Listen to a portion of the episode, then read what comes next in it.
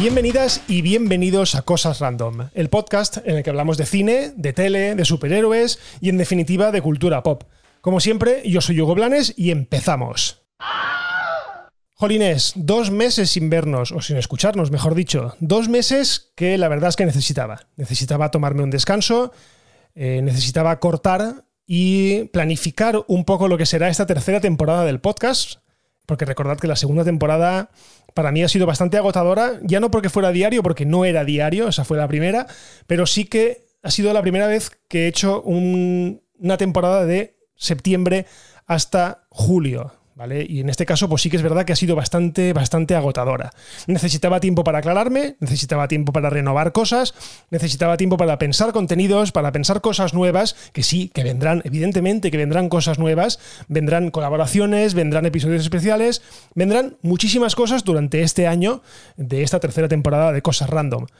Estoy contentísimo, por cómo ha ido la segunda temporada. Os lo digo así, sinceramente. Eh, estoy súper agradecido a cómo ha habido un salto cuantitativo de escuchantes, de oyentes, porque la verdad es que si en la primera temporada nos movíamos en unos números, en esta temporada los hemos cuadruplicado. O sea que estoy totalmente agradecido a la audiencia, totalmente agradecido a vosotros, a ti que me estás escuchando. Y sin más, pues voy a intentar un poco condensar algunas de las cosas que han pasado este verano, ¿vale? Porque han pasado muchas cosas, han pasado dos meses y durante este tiempo eh, han habido bastantes noticias, bastantes rumores, bastantes trailers, bastantes de todo, ¿vale? Ha habido de todo. Dicen que la gente descansa en verano, es mentira las películas y todos los rumores y todas las promociones no descansan en verano. Hemos tenido mucha tralla, así que, bueno, voy a intentar en los próximos episodios ir poniéndome al día, ¿vale? Ir poniéndome al día o poniéndoos a vosotros al día de todo lo que ha pasado durante este, durante este verano, que espero que haya ido bien. El mío ha ido fantástico. Empezamos con el lío del verano, y no es otro que la demanda que Scarlett Johansson interpuso contra Disney, que no contra Marvel Studios, ojo, contra Disney, por el estreno en Disney Plus de la película Black Widow. Pero bueno, ¿qué ha pasado? ¿Por qué han llegado a este punto? Bueno, empecemos por el principio, ¿vale? Muchos de vosotros recordaréis en la historia de este podcast que hemos hablado largo y tendido sobre la posibilidad de que Black Widow, la película de la viuda negra, se estrenase directamente en Disney Plus, o por lo menos de manera simultánea en cines. Asistimos a un baile de declaraciones de si sí que se puede estrenar, Kevin Feige que no, eh, y bueno, fue un poco una guerra interna dentro de Disney a, la hora de decidir dónde se estrenaba esa película. Recordemos que la película se estrenó al final en julio, ¿vale? Después de numerosísimos retrasos, más de un año de retrasos, y en medio de una pandemia, una pandemia a la que todas las productoras le han tenido pavor a la hora de estrenar cosas en los cines, ¿vale? Sumado a que Disney, en este caso, pues quería eh, sumar más suscriptores a su plataforma, a Disney Plus, y por lo tanto un estreno así le venía bien. Bien, eh, como os he dicho, eh, esta decisión, la decisión de estrenar Black Widow en, de manera simultánea en Disney Plus y en cines, era algo que no convencía para nada a Kevin Feige, al máximo responsable de Marvel Studios, dijo que no, que para él, o sea, que por encima de su cadáver se haría eso. Al final se hizo. Vimos cómo terminó la historia y que Black Widow se estrenó el día, creo que fue el 7 de julio, de manera simultánea en salas de cine y en Disney Plus. Evidentemente, el estreno en Disney Plus fue abonando 22 eh, euros para poder verla, aparte de la suscripción eh, mensual. ¿Vale? Pero bueno, eh, el tema es el siguiente. Esta decisión, y que la peli no era buena, vamos a ser francos, y si oís el último episodio de la segunda temporada, veréis que a mí no me gustó nada, ¿vale? Provocó que la película quedara como la producción de Marvel Studios con menor recaudación de la historia. Y aquí es donde empieza el problema. En el contrato de Scarlett Johansson figuraba que aparte de los 20 millones de dólares que se embolsaba por protagonizarla, la actriz también se llevaría un porcentaje de la recaudación en taquilla. No sé exactamente cuánto, pero un porcentaje. Una recaudación que, según la actriz, no ha sido lo que debería. Recordemos que una película, eh, digamos, normal, ¿vale? Una película normal de Marvel suele rozar sin ningún problema, ya sea buena o mala, los mil millones de dólares de recaudación mundial. ¿Vale? Imaginaos que a la chica le toca, por ejemplo, un 2%, pues, pues se forra, ¿vale? Pero no ha sido así. Recordemos que si una película se estrena en streaming, eh, automáticamente, además a los dos minutos, ya está disponible en los principales portales de descargas torrent, por lo que mucha gente eh, se la descarga ilegalmente, pasa de ir al cine y también, por supuesto, pasa de pagar en Disney Plus. Así que con todo esto, la actriz ha demandado a Disney, que no a Marvel Studios, vuelvo a reiterarme, no a Marvel Studios, ha demandado a la empresa matriz, a Disney, y le reclama la nada despreciable cifra de 50 millones de dólares en concepto del porcentaje de la recaudación. Que bueno, eso es lo que ella más o menos o sus abogados estipulan que si hubiese llevado si la película hubiese tenido un recorrido en los cines, digamos, normal. Bueno, ya os he puesto en situación y ahora la pregunta que lanzo es ¿qué supone esta demanda para el mundo del cine a partir de ahora? ¿Vale? Primero y principal, eh, en mi opinión, Scarlett Johansson tiene más razón que un santo. ¿Vale? Eh, a la hora de reclamar esos millones. ¿Por qué? Porque ella negoció en el contrato eh, su sueldo, que es, sí, a ojos de todo el mundo, evidentemente es un sueldo altísimo, pero podría haber sido más alto y haber renunciado a esa parte de la taquilla. Pero bueno, ella decidió jugarse eh, digamos, su destino, entre comillas, eh, fiándolo todo a que la película tuviese un buen recorrido en los cines, algo que lamentablemente no ha pasado. Entonces, mm, aquí tenemos el primer incumplimiento de contrato. Si en el contrato ponía que la película se estrenaba en cines, Disney ha incumplido el contrato y por lo tanto Scarlett Johansson tiene la razón. Además, este tipo de contratos son muy habituales en las grandes estrellas, ¿vale? Tienen unos cachés muy, muy altos, desmesuradamente altos, tipo Tom Cruise, tipo Will Smith, tipo incluso Robert Downey Jr., ¿vale? Que también negociaba y también tenía porcentajes de la taquilla. Esta gente, estos actores, negocian, ponen dinero incluso a veces en las películas y fían su destino teniendo un sueldo menor a la recaudación que tuvo o que tiene la película en, durante los cines. ¿vale? Suelen salir ganando, evidentemente, pero eh, en otras ocasiones, pues no, como es el caso de Scarlett Johansson. Y por cierto, esto no lo tenía apuntado, pero me ha venido a la cabeza que no sé si muchos sabréis que en el primer casting, en el inicial del Señor de los Anillos, Peter Jackson quería a Sean Connery como Gandalf. Y le llegaron a ofrecer, no sé si fue un 5% de la recaudación mundial de la trilogía. O sea, os podéis imaginar que la trilogía entera yo creo que recaudó casi 3.000 millones de dólares. O sea, imaginaos un 5% de 3.000 millones. O sea, ese hombre, si hubiese muerto, que ya se ha muerto, pero si hubiese muerto como el tío Gilito nadando en dinero. Pero bueno, lo que os digo, este tipo de contratos solían ser bastante, o suelen ser bastante habituales en las grandes, en las estrellas de la, del de la clase A, ¿vale? De los top del top. Y en este caso, pues Scarlett Johansson, visto su rendimiento en todas las películas en las que ha participado, sobre todo en las del UCM de Marvel, pues es una estrella que tiene derecho a exigir.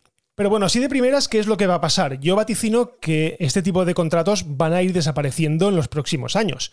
Las grandes productoras no se la pueden jugar tanto y más viendo la inestabilidad sanitaria de los últimos años con cierres de cines y miedo de muchos espectadores a acudir a las salas de cine. Yo me incluyo entre ellos. Además, ya hace algunas semanas, antes de que se supiese esto, Disney anunció un cambio en su política de contratación de actores para sus películas del UCM. Este cambio daba a entender que la compañía dejaría de hacer contratos de larga duración, como los que tenían, por ejemplo, la propia Scarlett, Robert Downey Jr., Chris Evans o Chris Hemsworth, ¿vale? De hecho, a día de hoy, solo este último, Chris Hemsworth, tiene contrato en vigor. Y de momento, eh, creo que la última película debería ser la de Thor, Love and Thunder. Por lo tanto, estos de, este tipo de contratos ha ido un poco eh, en extinción dentro de Disney y dentro de Marvel Studios. Ahora ya sabemos que esto, esta decisión de hacer los contratos, digamos, más cortos, era en previsión de algo que ya sabían de sobra que pasaría. Porque si algo no son en la casa de Mickey Mouse, son tontos, ¿vale? Eso está clarísimo. En fin, yo no sé cómo quedará esto, no sé quién ganará al final, yo creo que al final eh, Disney agachará la cabeza, le pagará a Scarlett lo que tiene que pagarle y ya no la volverá a contratar nunca más. De hecho, ya se ha notado un poco el mal rollo eh, cuando la mayoría de los actores del UCM ha puesto su voz para la serie esta del What If, del qué pasaría qué, qué pasaría si, perdón, y en cambio, Scarlett Johansson no ha puesto su voz, ¿vale? Digamos que Scarlett ya está un poco fuera de la órbita de Disney. Bueno, yo creo que puede sobrevivir sin estar eh, fuera de la onda, o sea, sin estar dentro de la onda de Disney. Pero bueno, las primeras reacciones de la empresa liderada por Bob Chapek han sido acusar a Scarlett Johansson eh, poco más o menos de ser una insensible con la actual situación provocada por el COVID-19. Vamos, que están intentando dar pena, que, algo que sinceramente no cuela, ya que esto viene de la empresa de entretenimiento más importante y más poderosa del mundo. Así que no sé cómo quedará, eh, estaremos atentos, pero yo creo que se avecina culebrón y largo. Bueno, y seguimos con Marvel, pero en este caso eh, cambiamos de tipo de Marvel y nos vamos a Sony Marvel, ¿vale? Porque, eh, ¿qué lío tenemos con Venom? Con la segunda parte de Venom. Durante este verano hemos asistido a varios retrasos, pero el más sorprendente de todos ha sido el retraso y posterior adelanto de la segunda parte de Venom, titulada Venom Ahora Matanza.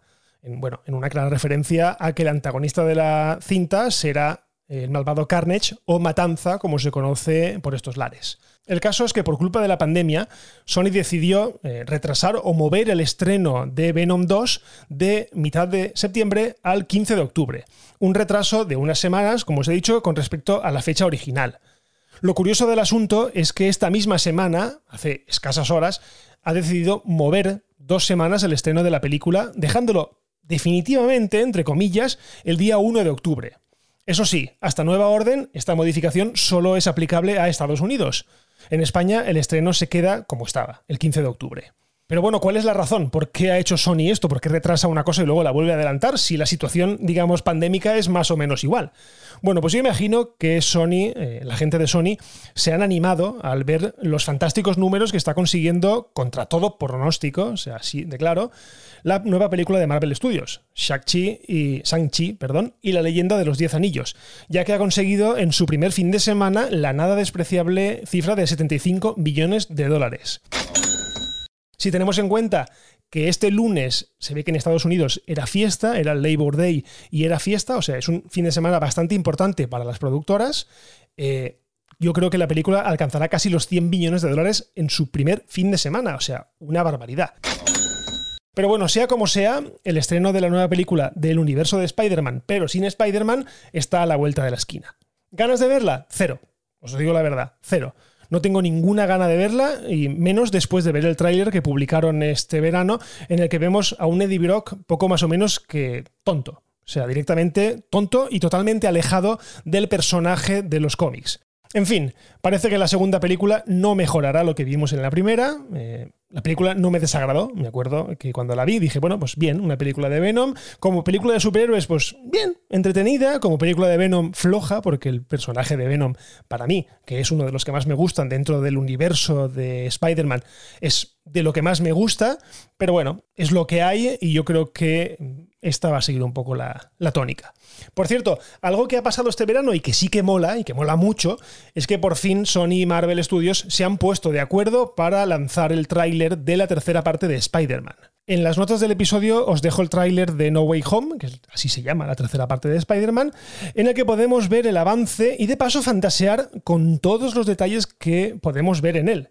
¿Vale? Que si la bomba del Duende Verde, de las películas de Tobey Maguire, que si los rayos son de Electro de las películas de Andrew Garfield, que si paramos y aclaramos con Photoshop podemos ver al lagarto, en fin, mil detalles que culminan con la aparición clara y detallada del Doctor Octopus, interpretado de nuevo por el fantástico Alfred Molina. Hello, Peter. Recordemos que si no pasa nada, esta película llega en diciembre. O sea que tenemos todavía dos películas de Marvel Studios en la recámara este 2021. Por un lado, en noviembre llegan Los Eternos, que por cierto también sacaron un tráiler este, este verano, un tráiler chulísimo, con una estética súper diferenciada de todas las películas de Marvel. Y por otro lado, en diciembre tenemos la película de Spider-Man No Way Home, que esperemos que sea como algo así como la eclosión del multiverso dentro del universo cinematográfico de Marvel.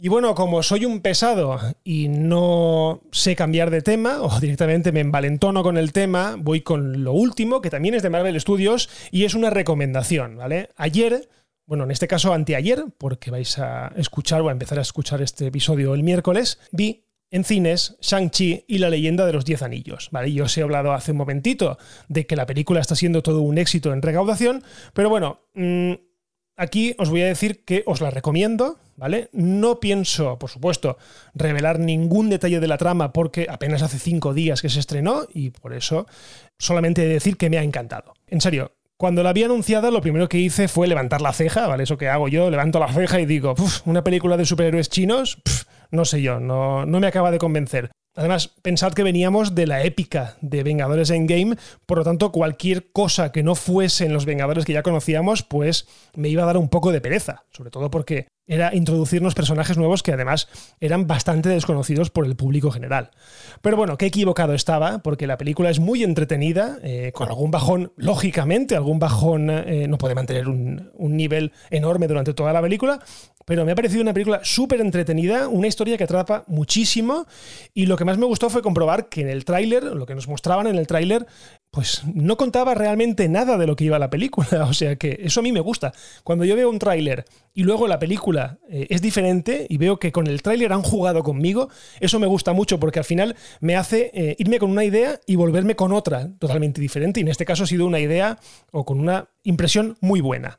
Ya os digo, una muy buena película de orígenes, para mí a la altura de Black Panther o a la altura de la primera Iron Man, y además es una estupenda oportunidad para volver al cine, ¿vale? Yo de hecho he vuelto después de casi dos años, ¿vale? He vuelto al cine y eh, qué mejor que con una película de Marvel Studios.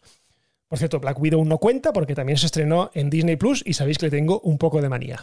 Así que bueno, tras esta película podemos dar por inaugurada, ahora sí que sí, la fase 4 del universo cinematográfico de Marvel.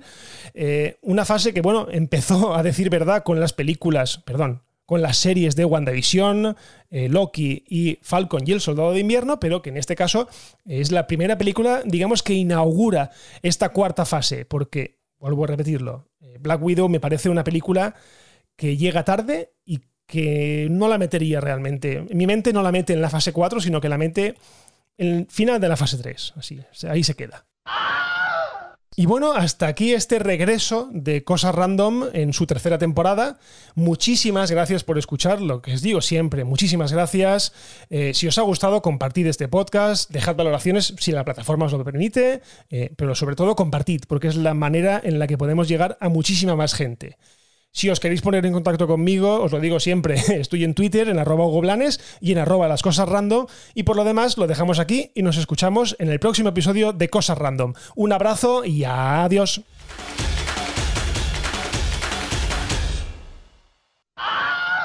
Bye bye, hasta otro ratito, ¿eh?